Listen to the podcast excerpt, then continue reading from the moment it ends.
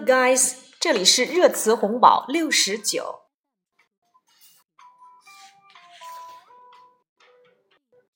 新中装，New Chinese style outfit。New Chinese style outfit. Chinese President Xi Jinping, his wife Peng Liyuan, and guests were all wearing new Chinese style outfits made of silk and specially designed to represent China's rich history and old tradition. 国家主席习近平及其夫人彭丽媛，还有到场贵宾均穿着丝质新中装。这款服装的设计特别体现了中国悠久的历史和古老的传统。New Chinese style outfit，新中装。新常态，New normal，New normal，新常态。China's economy has entered a period of new normal, which brings an opportunity for the development of a green and low carbon economy and environmental protection.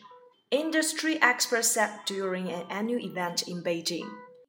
行业专家在北京的一次年会上称，中国的经济已经进入了新常态，为绿色低碳经济的发展和环境保护带来了机遇。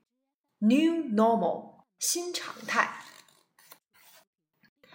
心理咨询，psychological counseling，psychological counseling。The Ministry of Health will offer free psychological counseling to at least 80% of migrant workers in 65 countries. 卫生部将为六十五个县市至少百分之八十的农民工提供免费心理咨询服务 （psychological counseling）。心理咨询。心灵鸡汤 （soul soother），soul soother，心灵鸡汤。Comforting words and helpful suggestions are widely known as soul soothers。安慰的话语和有用的建议常被认为是心灵鸡汤。心灵鸡汤 （soul soother）。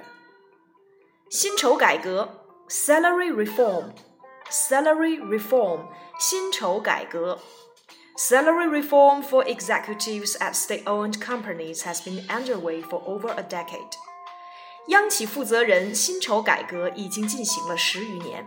Salary reform，薪酬改革。新能源车，New Energy Vehicles，New Energy Vehicles，新能源车。 there was a record 120 global debuts, including 74 concept cars and 88 new energy vehicles at the Beijing Auto Show. 本届北京车展全球首发车达到了创纪录的一百二十台，其中概念车七十四台，新能源车八十八台。New Energy Vehicles 新能源车。新秀 Rising Star or Up and Coming Star 新秀 rising star or up and coming star. She's praised as the most promising rising film star in America. 她被誉为当今美国最红的影坛新秀，rising star or up and coming star 新秀。信贷紧缩，credit squeeze，credit squeeze，信贷紧缩。The credit squeeze that has occurred as banks suffer mounting loan losses didn't show any significant improvement. Demand for business loans remains weak.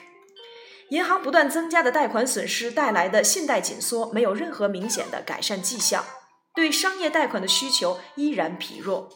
Credit squeeze，信贷紧缩。